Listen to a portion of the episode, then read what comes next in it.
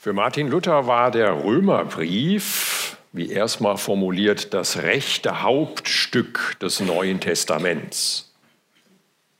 Er war davon überzeugt, dass hier besonders klar zum Ausdruck kommt, worum es bei der frohen Botschaft von Jesus Christus beim Evangelium geht. Er war sogar der Auffassung, dass der Römerbrief es verdient hat, dass jeder Christ ihn auswendig kann.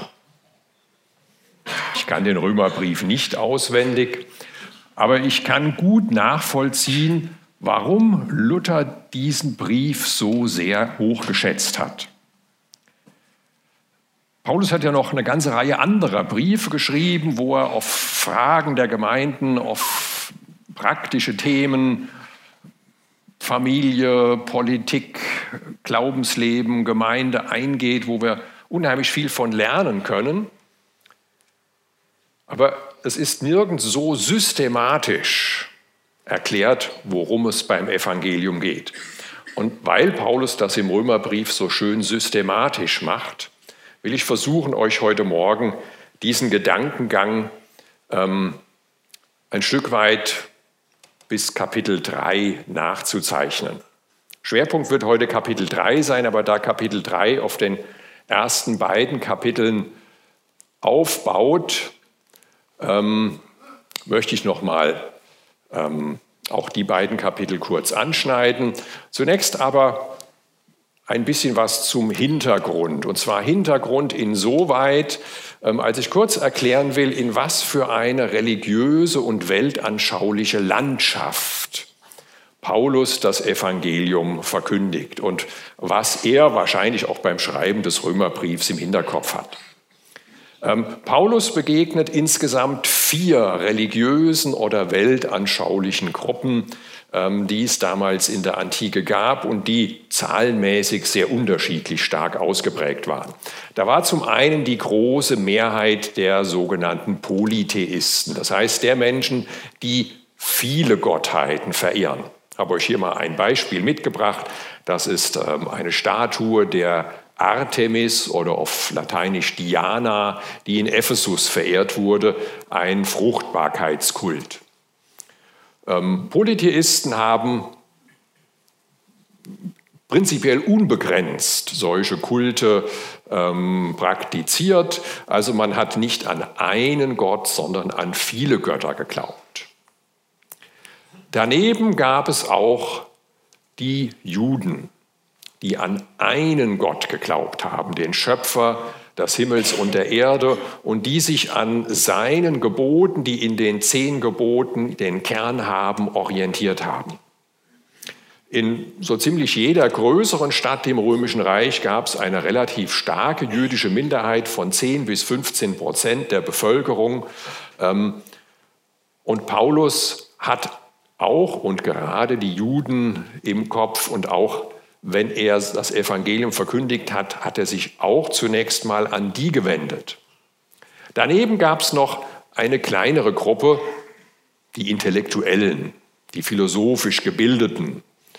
Ähm, das ist eine kleinere Gruppe gewesen, aber was die Intellektuellen so denken, das prägt häufig dann auch mittelfristig eine Gesellschaft. Das sickert dann schon auch irgendwie durch zu den nicht so Intellektuellen. Und da gab es zunächst mal eine relativ kleine Gruppe, das waren die Materialisten. Nannte man damals Epikureer nach einem der ähm, leitenden Figuren, die zur Zeit von Paulus schon ein paar hundert Jahre tot war. Also das hatte schon Tradition.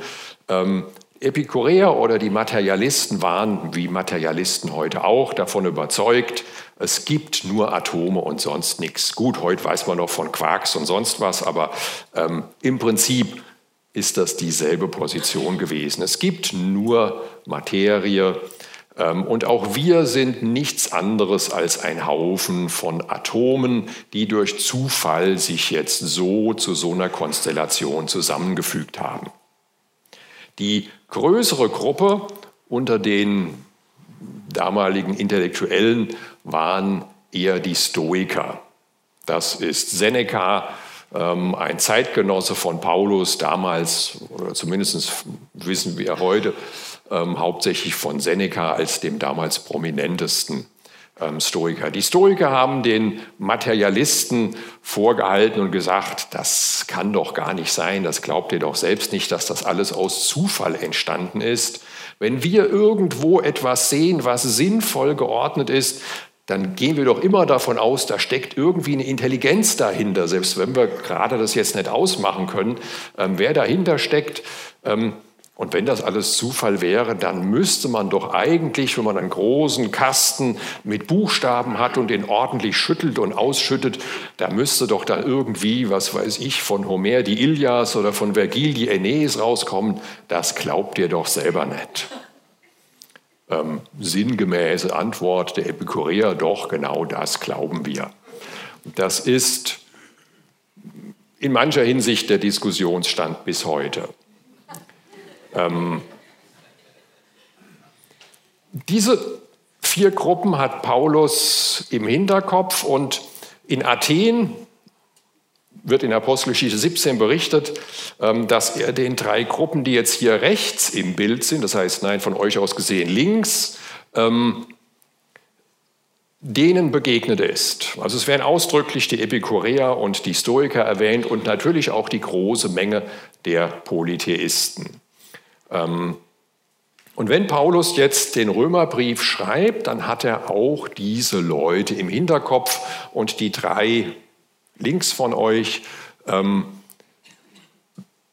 kann man zusammenfassen als die Heiden. Man hat damals ein bisschen einen anderen Begriff verwendet, aber man versteht dann, was damit gemeint ist. Und mit denen fängt Paulus jetzt im Römerbrief an. In Kapitel 1 ähm, ist das, was er rüberbringen will. Die Heiden, in dem Sinn, wie ich es eben erklärt habe, können vor Gott nicht bestehen.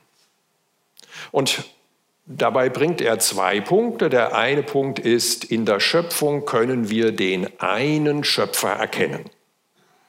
Das ist das, was Paulus in Kapitel 1 rüberbringen wollte. Ähm, und er konnte damit rechnen, dass zumindest die Stoiker eigentlich innerlich nicken. Übrigens auch ähm, bei der Predigt auf dem Areopag. Bis ganz zum Schluss können die Stoiker eigentlich immer nicken. Die Epikureer kommen da nicht so zum Nicken, die sind relativ schnell ähm, draußen. Weiß nicht, warum er sich mit denen nicht so auseinandersetzt. Vielleicht dachte er, die Stoiker haben die doch eh schon widerlegt oder ist nur so eine kleine Gruppe. Ähm, da könnten viele zustimmen. Und auch von den Polytheisten, viele polytheistische Religionen gehen schon davon aus, dass es einen ursprünglichen Gott gab, von dem dann alles gekommen ist. Ähm, und Paulus macht deutlich, das, was ihr da verehrt, das ist doch nicht der Schöpfer des Universums. Ihr bringt Gott, dem Schöpfer, nicht die Ehre und den Dank dar, den er eigentlich verdient hat. Und der zweite Punkt, den er klar macht, ist, die Heiden halten die Gebote Gottes nicht und sie wissen das auch. Das ist ihnen durchaus bewusst. Ähm, es gab damals unter den Intellektuellen eine weit verbreitete Auffassung, dass es Gebote gibt, die gelten, gelten für alle Menschen zu allen Zeiten an allen Orten. Ähm, es gibt Sachen, die ändern sich, es gibt Sitten und Gebräuche, die sind bei den Thrakern so und bei den Persern so und bei den Römern so. Aber es gibt Dinge, die sind immer richtig oder die sind immer falsch. Das ist übrigens auch das, wovon unser Grundgesetz ausgeht. Und wenn man diesen Maßstab jetzt mal wirklich an sich anlegt, dann stellt man fest, nee, so lebe ich eigentlich nicht, so lebe ich eigentlich nicht. Und Paulus versucht in diesem ersten Kapitel zu zeigen, die Heiden können vor Gott nicht bestehen. Jetzt könnte man sich natürlich fragen, Moment mal, der Paulus will doch die frohe Botschaft bringen. Was soll denn daran jetzt eine frohe Botschaft sein? Ja, das hört sich zunächst mal gar nicht so nach froher Botschaft an. Aber wenn ihr zum Arzt geht, dann ist der erste Schritt mal eine realistische Diagnose. Und wenn ihr, ich nehme jetzt mal ein Beispiel, angenommen, ihr hättet eine Krankheit, sagen wir mal sogar eine tödliche Krankheit, und ein Arzt hätte ein Heilmittel dafür, dann wäre das eine gute Botschaft. Aber der erste Schritt wäre zunächst mal trotzdem die richtige Diagnose. Und das ist der Sinn der ersten zwei Kapitel im Römerbrief, was Paulus da im Hinterkopf hat. Also er hat gezeigt, die Heiden können vor Gott nicht bestehen. Und wahrscheinlich hat Paulus sich jetzt vorgestellt, ja, es gibt ja aber auch noch die Juden. Und die werden wahrscheinlich jetzt beim ersten Kapitel immer schön genickt haben, gesagt haben, ja, völlig richtig, Paulus. Ja, nee, die Heiden, das ist ja völlig daneben, was die da für Kulte verhaben und nee, nee, und die leben auch nicht nach den Geboten Gottes. Nein, das nicht. Völlig richtig, Paulus. Aber, das haben sie zumindest gedacht, bei uns ist das ja ganz anders. Bei uns ist doch alles in Ordnung. Und deshalb nimmt Paulus sich dann im zweiten Kapitel die Zeit, und das geht noch bis ins dritte Kapitel rein, um deutlich zu machen, auch die Juden können vor Gott nicht bestehen. Obwohl sie den lebendigen Gott verehren, den Schöpfer des Himmels und der Erde. Obwohl sie versuchen, sich an seinen Geboten zu orientieren. Aber das Problem ist, Sie orientieren sich zwar an diesen Geboten, aber sie halten sie nicht wirklich. Sie halten sie nicht wirklich. Das heißt, sie sagen zwar, ja, ja, du sollst nicht lügen, aber dann lügen sie trotzdem. Sie sagen zwar, du sollst nicht stehlen, aber dann machen sie es trotzdem. Und ich weiß nicht, wer von euch die Bergpredigt ein bisschen kennt. In der Bergpredigt legt Jesus die Gebote des Alten Testamentes aus. Und dann wird deutlich, was eigentlich damit gemeint ist. Also ich nehme mal ein Beispiel, was Jesus auch nimmt. Ähm, das Gebot, du sollst nicht töten, das habe ich nicht schon dann erfüllt, wenn ich niemanden eigenhändig umbringe. Man könnte das jetzt ein bisschen schrittweise durchgehen. Natürlich habe ich das Gebot auch dann gebrochen, wenn ich nur den Befehl gebe, jemanden umzubringen. Natürlich habe ich das Gebot auch dann gebrochen, wenn ich jemanden in den Selbstmord treibe. Und Jesus geht sogar so weit, ich habe das Gebot auch dann gebrochen, wenn ich jemanden anderes verletze, beleidige, ihn fertig mache, auch wenn er sich nachher nicht umbringt. Und wenn wir aus diesem Blickwinkel die Gebote uns vor Augen halten, dann stellen wir fest, dann mussten auch die Juden damals feststellen, nee, wir haben die Gebote nicht gehalten. Auch wir haben ein Problem mit unserer Schuld. Und das Fazit, zu dem Paulus dann kommt, ist im Kapitel 3 dann, wie ist es denn nun? Sind wir als Juden den anderen Menschen gegenüber im Vorteil oder sind wir es nicht? Wir sind es ganz und gar nicht. Ich habe ja jetzt den Beweis erbracht, dass alle schuldig sind, die Juden ebenso wie die anderen Menschen und dass alle unter der Herrschaft der Sünde stehen. Also Paulus fasst das, was er bis jetzt gemacht hat, zusammen in der Feststellung, ich habe den Beweis erbracht, dass alle schuldig sind. Das ist ein ernüchterndes Fazit. Und man kann da jetzt verschieden darauf reagieren. Es gibt viele Möglichkeiten, wie man mit Schuld umgehen kann. Eine ist, sie einfach zu verdrängen. Zwei andere ähm, Methoden möchte ich kurz nennen, weil sie sehr verbreitet sind. Die eine ist, ich will es wieder gut machen.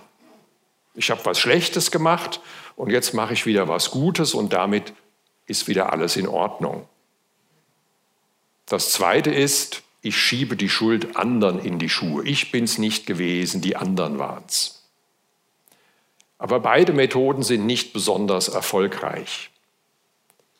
Also manches kann ich wieder gut machen, ja.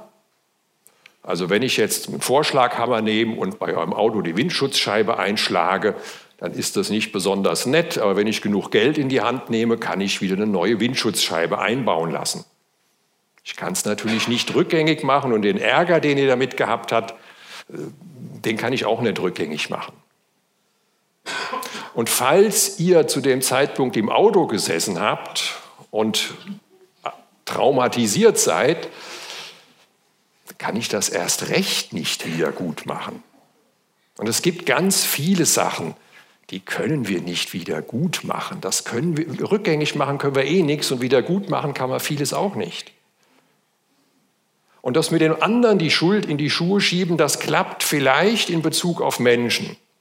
Ja, wenn ich es geschickt anstelle, vielleicht kann ich es wirklich so darstellen, dass der andere schuld ist. Der hat mich ja provoziert. Oder meine Kindheit, meine Eltern, die Gesellschaft, die Umstände. Kann ich vielleicht so darstellen. Aber vor einem lebendigen und heiligen Gott funktioniert das ja nicht. Gott weiß ja, was los war. Gott weiß auch, was in mir vorgegangen ist. Das funktioniert nicht. Und deshalb ist dieses Fazit, was Paulus hier bringt, eigentlich ein erschreckendes Fazit. Und er bringt das mehrmals, um das wirklich deutlich zu machen. Niemand kann sich also herausreden. Die ganze Menschheit ist vor Gott schuldig. Denn das steht fest mit Taten, wie sie das Gesetz verlangt, also die Gebote Gottes im Alten Testament. Mit Taten, wie sie das Gesetz verlangt, kann kein Mensch vor Gott als gerecht bestehen. Durch das Gesetz lernen wir erst die ganze Macht der Sünde kennen. Solange ich mich nicht wirklich damit beschäftige, mit Gottes Geboten, solange ich die mir ein bisschen vom Hals halte, mit was für Methoden auch immer, merke ich das noch gar nicht so richtig. Ich ahne schon, ja, es ist nicht alles richtig, was ich gemacht habe. Klar, irgendwie schon. Aber wenn ich die Gebote Gottes wirklich ernst nehme, ja, wenn ich wirklich mal versuche danach zu leben, ernsthaft versuche danach zu leben, dann merke ich erst, wie vieles bei mir gar nicht stimmt. Das heißt, auch der Weg der Juden, der Weg derjenigen, die versucht haben, durch das Halten von Gottes Geboten, durch das Führen von einem anständigen Leben äh, vor Gott zu bestehen, auch dieser Weg funktioniert nicht. Und damit hat Paulus jetzt den Boden vorbereitet um zu verstehen, worum es in der frohen Botschaft geht und warum das so eine frohe Botschaft ist. Die frohe Botschaft ist zusammengefasst, Erlösung ist für alle möglich.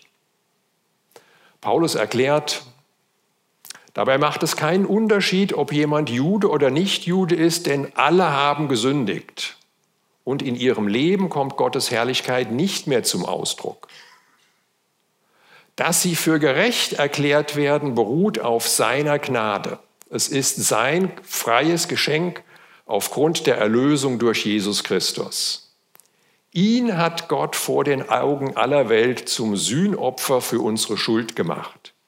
Durch sein Blut, das er vergossen hat, ist die Sühne geschehen und durch den Glauben kommt sie uns zugute. Die frohe Botschaft ist, Gott will uns vergeben. Gott hat für uns bezahlt. Gott hat in Jesus Christus die Folgen für alle unsere schlechten Taten auf sich genommen. Taten haben immer Folgen und schlechte Taten haben schlechte Folgen.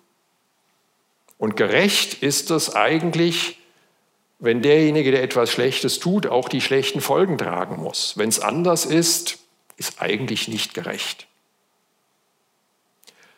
Aber Gott nimmt freiwillig unsere schlechten Taten, die Folge für unsere schlechten Taten auf sich. Und dadurch ist für uns Erlösung möglich durch den Glauben an Jesus Christus. Ähm, vielleicht ist euch aufgefallen, ich habe in dem Vers 25 irgendwie so ein komisches Wort da noch eingefügt, so auf Griechisch. Hilasterion ähm, habe ich natürlich mit Absicht gemacht. Ähm, ich versuche euch mit Hilfe dieses Wortes ein bisschen anschaulich zu machen, was das bedeutet, dass Jesus für uns, wie es hier übersetzt wird, das Sühnopfer geworden ist. Dieses griechische Wort wird in der griechischen Übersetzung des Alten Testaments für etwas ganz Spezielles verwendet. Und das möchte ich euch kurz erklären. Vielleicht kennt ihr aus dem Alten Testament ähm, die Stiftshütte, so wird es übersetzt. Äh, das heißt, dieses Heiligtum, was Israel in der Wüste hatte, und dieses Heiligtum, ähm, man kann es hier ganz schön sehen, da war so ein, ein Zaun drumherum mit weißen, mit weißen Tüchern ähm, und da gab es nur einen Eingang. Und wenn man da reinkam, das erste, wo man drauf stieß, war ein Opferaltar. Und wenn man dann weiterging, da kam das Heilige und im Heiligen dann das Allerheiligste, kommen wir gleich drauf. Und im Allerheiligsten ist Gott gelegentlich dem Mose in einer sichtbaren Form erschienen. Sichtbar insofern, da war irgendeine leuchtende Wolkensäule zu sehen, als Darstellung dafür, hier ist Gottes Gegenwart. Hier ist Gottes Herrlichkeit.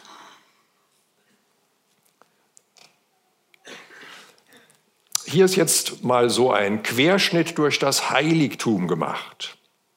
Also schon, wenn man in den Vorhof einging, ich nochmal zurück, ähm, schon da wurde einem ja klar, zu Gott kann ich eigentlich nur kommen, wenn ich irgendein Opfer für meine Schuld habe, wenn das irgendwie geregelt ist. Ins Heiligtum selbst konnten nur die Priester reinkommen, die haben sich zusätzlich nochmal gewaschen, was wieder verdeutlicht, vor Gott kann ich nicht einfach so kommen. Gott ist ein heiliger Gott. Im ersten Johannesbrief wird es mal ausgedrückt, Gott ist Licht und gar keine Finsternis ist in ihm. Und wenn ich in der Finsternis lebe und sage, ich habe Gemeinschaft mit Gott, dann mache ich mir selbst was vor. Das funktioniert nicht, das kann nicht funktionieren. Mit einem heiligen und völlig reinen Gott kann ich nur Gemeinschaft haben, wenn ich auch im Licht bin, wenn das Dunkle aus meinem Leben verschwunden ist. Und jetzt war in dem Heiligtum nochmal so eine Abtrennung, man kann das hier sehen, ähm, ist dann nochmal ein Vorhang und dahinter ist etwas die Bundeslade. Das stand im Allerheiligsten da, wo Gott erschien. Und hier hat ein Maler das sich ein bisschen so vorgestellt, ähm, dass Jesus dort erscheint. Ähm, mir geht es jetzt vor allen Dingen um diese Lade. Ihr seht da solche zwei geflügelten Engelgestalten. Wie die genau aussehen, weiß man natürlich nicht, aber vielleicht so ähnlich. Ähm, und dann gibt es da so eine Platte. Also ähm, auf dieser Bundeslade das Oberteil, wo jetzt gerade der Priester davor steht. Und auf diese Platte wurde einmal im Jahr das Blut von einem speziellen Opfertier gesprengt. Zum Ausdruck, wir sind schuldig vor Gott und wir wollen durch dieses Opfer vor Gott wieder in Ordnung kommen. Und ihr ahnt schon, was das griechische Wort für dieses Teil ist. Das ist das Hilasterion. Und wenn Paulus sagt, das ist, Jesus ist dieser Ort, Jesus ist dieser Ort, wo Gottes Herrlichkeit zu sehen ist und wo wir zu Gottes Herrlichkeit kommen können, weil für uns bezahlt wurde, weil Jesus für uns sich geopfert hatte, dann ist dieses Hilasterion beziehungsweise das Ganze, was den Juden zumindest damals geläufig war, ähm, so wie so eine sichtbare Veranschaulichung dessen, um was es geht. Das Evangelium ist eine frohe Botschaft. Eine frohe Botschaft, obwohl das Kreuz eigentlich das Symbol für etwas ziemlich Grausames und Schreckliches ist. Es ist eine frohe Botschaft deshalb, weil Gott selbst Mensch geworden ist und für uns am Kreuz gestorben ist und für uns alle Schuld auf sich genommen hat. Damit besteht jetzt die Möglichkeit, und zwar für jeden Menschen, Jude, Heide, was auch immer. Es besteht für jeden Menschen die Möglichkeit, wieder zu Gottes Herrlichkeit zu kommen, mit Gott versöhnt zu sein, und zwar für alle Ewigkeit. Diese Möglichkeit hängt nicht davon ab, was für ein gutes oder weniger gutes Leben ich geführt habe. Diese Möglichkeit hängt davon ab, dass Gott selbst die Erlösung vollbracht hat und dass wir diese Erlösung im Glauben ergreifen können. Mir ist der Gedanke zu spät gekommen. Ich hatte bei einer anderen Predigt mal so ein Bild gehabt, mit dem ich versucht habe zu verdeutlichen, was Glaube eigentlich heißt. Aber äh, man kann sich es gut vorstellen. Ich, ich, ich schildere es kurz. Ähm, das Wort Glauben hat im Deutschen und auch schon im Lateinischen und in anderen Sprachen auch ein bisschen ähnlich ähm, dreierlei Bedeutung. Ich kann einmal glauben, dass. Das heißt, das ist so viel wie ein Fürwahrhalten. Also ich glaube, dass es nächste Woche schönes Wetter gibt, zum Beispiel. Oder ich glaube irgendwas anderes. Ich glaube, dass ich zu Hause die Tür abgeschlossen habe oder das Wasser abgedreht habe oder irgendwas.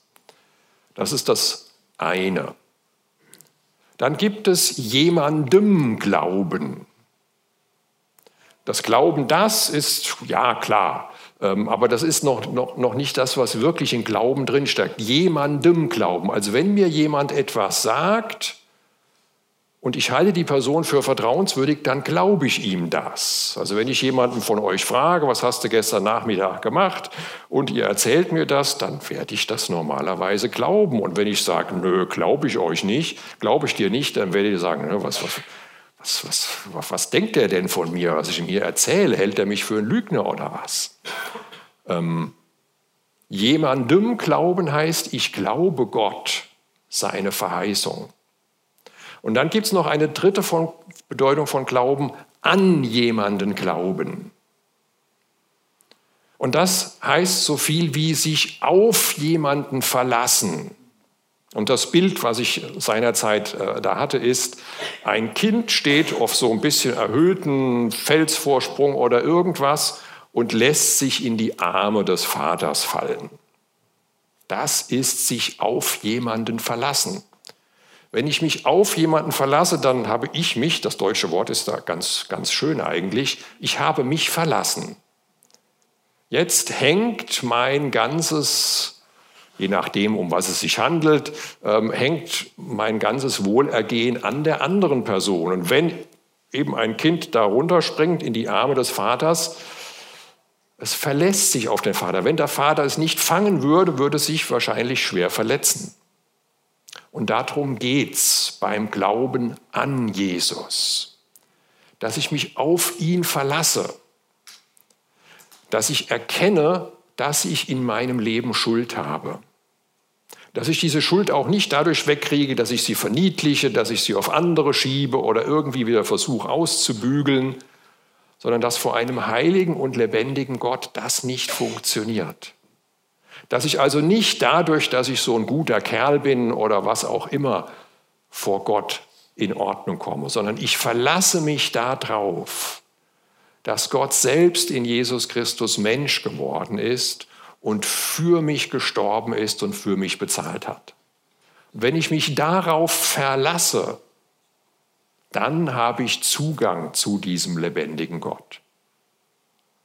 Das, dieses Verlassen, das kann oder zum Glauben kommen, das kann entweder ein, ein Prozess sein, ähm, wo ich nachher gar nicht mehr genau sagen kann, wann war denn jetzt eigentlich der Punkt, wo ich mich wirklich auf Jesus Christus verlassen habe. Es kann auch eine bewusste Entscheidung, die zu irgendeinem Zeitpunkt getroffen wurde, sein. Und es, es gibt auch die verbreitete Praxis, dass man sagt, okay, da nehme ich mir noch jemanden mit dazu und ich bringe das Gott gegenüber zum Ausdruck und die andere Person ist mit dabei und kann mir dann später bestätigen, doch, doch, ich kann dir bestätigen, du hast diesen Schritt gemacht. Du hast ganz bewusst dein Vertrauen auf Jesus Christus gesetzt. Und dann sind uns unsere Sünden, unsere Schuld vergeben. Egal, was wir gemacht haben, egal, ob du dich für einen ganz ordentlichen Menschen hältst oder ob du denkst, oh Mann, ey, gut, dass niemand weiß, ja, ähm, was da so in meinem Kopf und in meinem Leben alles so schon passiert ist im Laufe der Zeit.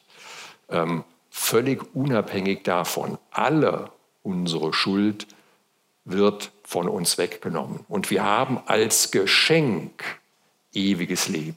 Nichts, was ich mir verdienen muss und auch nichts, was ich mir verdienen kann, geht gar nicht, sondern ich habe das als Geschenk. Diese frohe Botschaft bringt Paulus und diese frohe Botschaft erläutert er im Römerbrief. Das war auch das, was er damals verkündigt hat und das ist das, was seitdem in allen möglichen Situationen verkündigt wird und was auch uns heute gilt und was uns vor die Entscheidung stellt, verlasse ich mich darauf, nehme ich diese frohe Botschaft an oder nicht. Ich möchte noch kurz beten. Herr Jesus Christus, ich danke dir dafür, dass du dieses Unfassbare getan hast, dass du für mich, dass du für uns gestorben bist, dass du die ganze Schuld auf dich genommen hast und dass wir dadurch die Möglichkeit haben, versöhnt mit Gott unser Leben zu führen und versöhnt mit Gott alle Ewigkeit bei dir zu sein. Amen.